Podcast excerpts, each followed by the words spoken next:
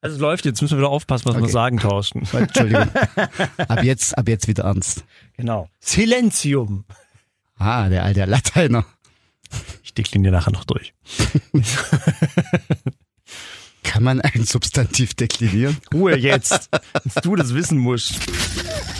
Kalte Schnauze. Der Hunde-Podcast bei Donau 3 FM. So, hier sind wir wieder. und wir haben äh, extrem gute Laune. Und schön, dass ihr das wieder runtergeladen habt. Äh, unser kleines und feines Hundemagazin, Podcast. Ja, äh, Hundetiere im Allgemeinen. Hier immer bei kalte Schnauze. Und ähm, ja, ich bin Felix aus der Gute Laune Morning Show. Äh, selber glücklicher Hundehalter. Wobei ich frage mich manchmal, wer hält hier wen. Aber das kennen ja wahrscheinlich alle so. Oder die meisten. Und äh, heute äh, begrüße ich wieder im Studio äh, meinen Kumpel und äh, Hundetrainer, Hundetherapeut Thorsten Behnle von Stressfrei Hund und Mensch aus Bernstadt. Servus. Hallo Felix. So, wie geht's dir heute? Sehr gut. Ja, muss ja auch. genau. Immer, immer wenn ich hier bin, geht's mir hervorragend bei dem Klasse Kaffee. Genau. Wir sind eigentlich nur hier, weil hier gibt's eine Kaffeemaschine. Die läuft entsprechend gut. Unser Thema heute, äh, das wir uns ausgesucht haben, weil äh, wir sind ja beide davon immer wieder betroffen, so wie viele andere Millionen Menschen auch. Die Hundesteuer. Dazu kam eine Frage und zwar vom Anton aus Burgau. Der hat gefragt, hey, warum zahlen eigentlich nur Hundehalter Steuer? Katzen und Pferde müssen meines Wissens ja auch nichts zahlen. Tja, das ist die große Frage. Äh, immer auch wieder mal der Hinweis, wenn ihr auch Fragen habt, immer gerne uns per Studio, studio.donau3fm.de rüberschicken oder gerne auch eine WhatsApp ins Studio. Gott, es gibt tausend Möglichkeiten, uns zu erreichen. Ja, äh, Thorsten, wa- warum, warum ist es so? Warum zahlen eigentlich nur Hundehaltesteuer? Kannst du das überhaupt beantworten? Es ist eine- Es ist, es eine schwierige Frage, wie hier alle Fragen Ja.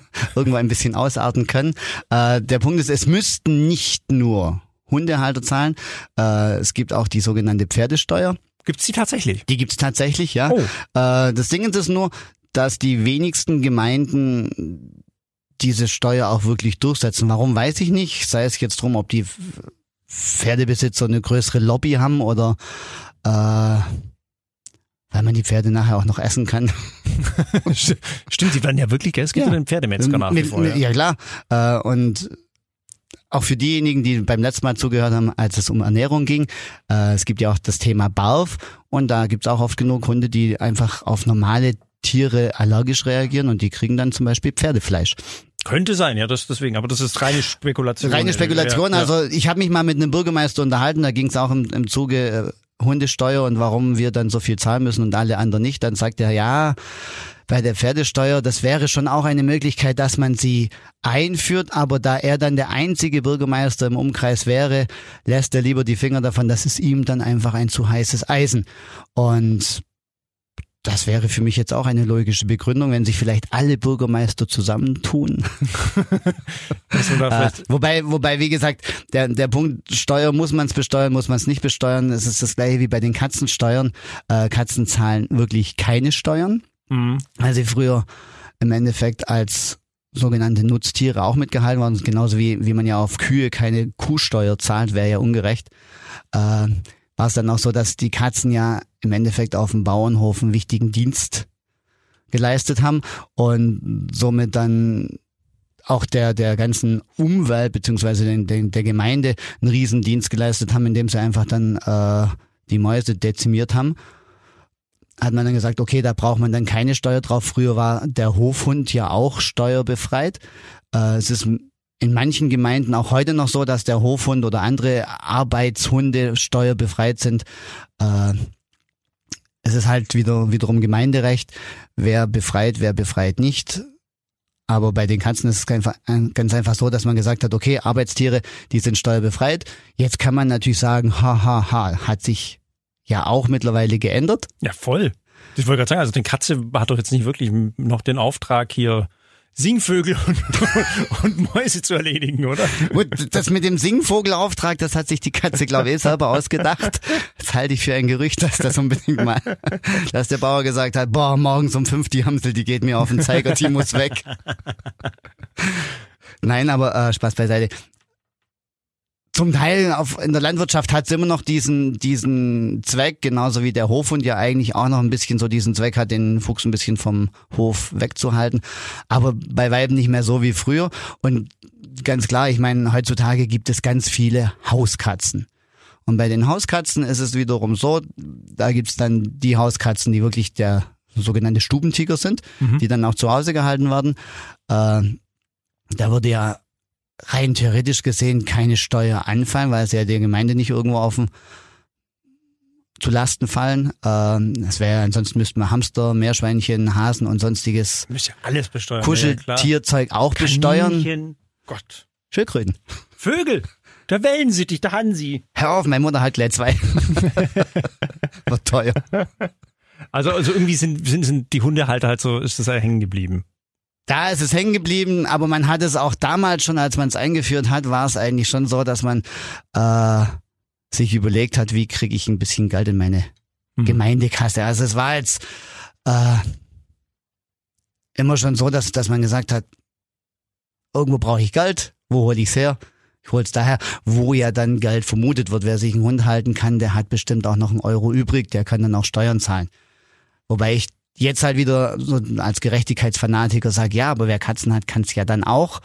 Äh, Zumindest bei den Katzen, die Freigänger sind, weil diese Freigänger ist ja wirklich in meinen Augen ein Stück weit schon auch mittlerweile ein Problem, gerade wenn sie dann nicht kastriert sind oder zumindest sterilisiert sind. Die vermehren sich ja wirklich recht rasant, so Katzen.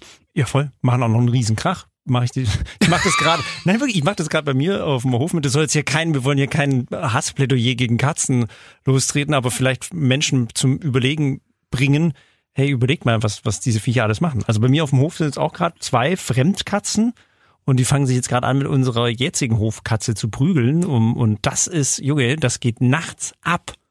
Also vom Allerfeinsten. Ja. Und dann beschwert man sich, wenn die 16-Jährigen irgendwo draußen sitzen und ein Bierchen trinken. Ja, genau. Aber die schreien wie die Kinder und. Ja.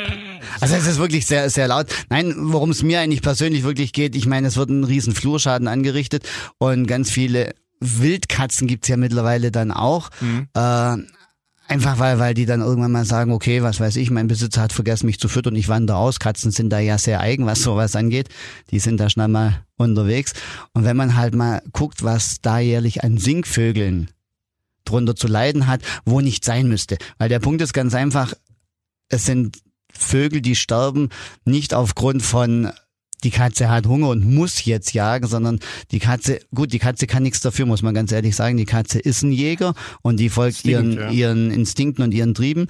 Ähm, aber da ist der Halter gefragt, so wie wir Hundehalter doch auch gefragt sind. Ich kann doch meinen Hund auch nicht sagen, ach du, ich weiß, du bist jetzt eigentlich, was weiß ich, äh, Deutsch Drahthaar, du musst jagen gehen, also ab in den Wald, viel Spaß dabei, komm in zwei Stunden wieder nach Hause. Da hast du richtig Ärger an der Backe, ne? So ja. Jäger und so, das ich finde es ja auch richtig, das gehört sich ganz einfach nicht. Man, man hat als Hundehalter hat man ein gewisses Maß an, an Rücksicht zu nehmen auf, auf die Allgemeinbevölkerung. Und genauso denke ich, wäre es auch für die Katzenhalter. Jetzt schweifen wir aber vom Thema ab, warum es keine Katzensteuer gibt. Katzensteuer gibt es deswegen nicht zum einen, weil entweder wird, wird sie drinnen gehalten, dann wäre es ja eigentlich kein, kein Tier für die, für die Öffentlichkeit. Und zum anderen, äh, die anderen Katzen, diese sogenannten Freigänger, das wäre doch extrem schwierig, das dann wirklich, wirklich auch vernünftig umzusetzen. Und wir hätten wahrscheinlich dann eher das Problem, dass ganz viele Katzenhalter auf einmal sagen, wie, Katze ich? Nö, noch nie gehabt, die ist mir zugelaufen. Äh, und dafür zahle ich keine Steuer. Das heißt, wir hätten dann erstmal auf jeden Fall nochmal eine viel größere Menge an wildlebenden Katzen mit Hausanschluss. äh, Gerade was, was Hundesteuer angeht, äh, das ist ja unglaublich, wie viel man dann gleich mehr zahlt. Also ich habe jetzt einen Hund, da zahle ich so im Jahr Gemeinde Langenau so, ich glaube, knapp über 70 Euro. Aber das ist ja dann so, wenn man mehrere hat, das, das, das steigert sich ja ungemein nach oben. Auch jetzt wieder Gemeinderecht. Äh, die Gemeinde darf selbstständig entscheiden, wie viel Hundesteuer ich erhebe und ob ich jetzt jeden Hund einzeln besteuere oder ob ich dann irgendwo kleine Spielchen mache. Also bei mir in Bernstadt ist es auch so, der erste Hund kostet zwei, ich glaube 72 zusammen oder 78, ja, ich weiß es ja. jetzt nicht mehr genau. Äh, Also der letzte Stallbescheid war, war 72 Euro, den ich in den Fingern hatte. Und der zweite Hund kostet dann schon 144 Euro. Das heißt, ich zahle dann 216 Euro. Ja, doch, ja, 216. Ja, irgendwie sowas, ja. Ähm, für zwei Hunde. Das heißt, wird dann richtig teuer. Eine Bekannte von mir, die hat drei Hunde. Und das waren dann wirklich bei ihr dann damals 600 Euro im Jahr Hundesteuer. Und das sind ja normale Hunde, das sind ja nicht mal diese Listenhunde, wie man so schön sagt. Für die zahlt man noch mehr, gell? Auch da wieder, auch da wieder das, das nette Gemeinderecht. Aber bei den meisten ist es wirklich, also bei den meisten Gemeinden ist es wirklich so, dass, dass die bei den sogenannten Listenhunden richtig, richtig tief in die Tasche greifen. Du hast gesagt, Langenau verlangt jetzt irgendwo um die 70 Euro für einen normalen Hund, in Anführungsstrichen. Ja. Und das, was ich mal gehört habe, ist ein Listenhund irgendwo bei 900 Euro angesiedelt. Wow, ein Hund. Ja. Das ist ja Wahnsinn. Okay. Findest du das, also rein nach, nach, deiner Meinung gefragt, findest du das gerechtfertigt? Oder? Nein, überhaupt nicht. Und zwar, der Grund war ja, warum man das gemacht hat, man wollte diese Hunde ja oder diese Haltung dieser Hunde eindämmen. Mhm. Weil die Hunde bei den falschen Haltern dementsprechend auch äh, für ganz ordentlich Probleme gesorgt haben. Aber ob das jetzt der, der wirklich richtige Weg ist, ich meine, äh, wenn man sich jetzt mal so, so dieses typische Bild von einem Listenhundbesitzer anguckt, dann war das früher halt zu der Zeit einfach, was weiß ich, jugendlicher Mensch mit, mit Hang zur Kriminalität, ja. du gesagt. Also ja, ja. Ich, ich will jetzt, ich will jetzt nichts verallgemeinern, aber das wäre so der typische Bild, wenn man jetzt meine meine Mutter fragen würde, welche Leute haben Kampfhunde oder Listenhunde, dann kommt bestimmt, ja, das sind dann so um die 20, äh, tätowiert ja. und bewegen sich in Kreisen, wo sich nicht alle bewegen. Schwierig, formschön auszudrücken. Äh, man hat man hat dann einfach auch ein Stück weit als Statussymbol missbraucht, um dann zu sagen, ja, wenn ich schon keine Kraft habe, wenigstens mein Hund hat Kraft äh, und und auch ein Stück weit mit als Waffe benutzt. Äh, aber die Leute, gegen die es dann ja so mit ging, wenn die dann eh schon den Ruf zur Halbwelt oder zur, zur kriminellen Welt haben, ob die das dann stört, wenn die einen Hund gar nicht anmelden und dementsprechend überhaupt keine Steuern zahlen, glaube ich nicht. Gestraft wird derjenige, der dann eigentlich offiziell seinen Hund anmeldet, weil er sagt, nee, mir gefällt ganz einfach die Rasse, ich finde die Rasse toll, ich möchte den haben, ich bin auch bereit, mit meinem Hund zu arbeiten, ich habe ja dann auch meine Auflagen wie den Wesenstest, da gehe ich brav hin, war davor in der Hundeschule, habe fleißig darauf hintrainiert, habe das auch schon äh, ganz ordentlich bezahlt.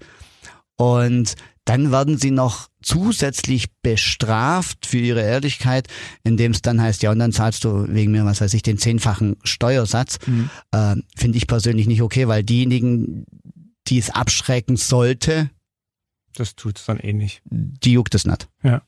Ja, es ist sowieso unglaublich, also gerade was was äh, Hundehalter und das dann immer gleich in so eine Ecke gestellt wird, aber das können wir wahrscheinlich in einem, in einem anderen Thema diskutieren. Diskriminationspost. Ja, genau. Jetzt endlich wird darauf hingewiesen. Aber ähm, gerade äh, wenn wir beim Thema Hundesteuer bleiben, gibt's eigentlich äh, irgendeine Möglichkeit, dass ich dass ich diese Hundesteuer umgehe? Ich meine, klar, man, kann ja mal nicht zahlen. das ist, glaube ich, die dümmste Idee, weil da, gibt es ziemlich drakonische Strafen, kann ich mir vorstellen, oder? Jein, also. Hast du schon mal erlebt, dass jemand das nicht gezahlt hat? Frei mal so. Ja, leider. Okay. Also sowohl erlebt wie wie dann auch äh, mal vergessen kann ja sein, dass, dass man nicht gleich sofort seinen Hund anmeldet und, und dann, was weiß ich, zwei Wochen später das macht. Das, das kann das ja ein, mal passieren. Äh, das sagt ja auch, glaube ich, keiner. Nein, es ist, es ist nicht so. Und, und normalerweise die ersten drakonischen Strafen sind nicht so drakonisch. Außer wir werden jetzt wieder in den Bereich, äh, dass ich das jetzt böswillig gemacht habe, weil ich es weiß. Also jetzt gehen wir mal davon aus, dass ich in, in Bayern ein stolzer Besitzer eines Kategorie 1 Listenhundes bin zum Beispiel, was sind das für welche? Staffordshire Terrier wäre jetzt so ein typischer. Okay, okay. Äh, die sind ganz einfach verboten da. Mhm. Da darf man, den darf man überhaupt gar nicht halten. Das gar nicht mehr haben. Nein, und, und wenn ich dann hergehe und sage, gut, dann melde ich ihn halt mal nicht an, weil wenn keiner weiß, dass ich einen hab, dann habe ich ja auch keinen. Hm. Das wäre dumm.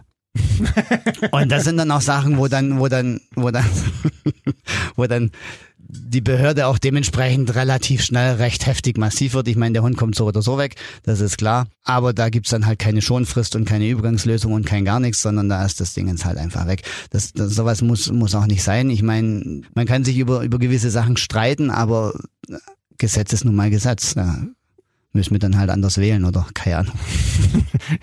ja, wobei, also das hilft dann, glaube ich, auch nichts. Gegen die Hundesteuer hat keiner wirklich was.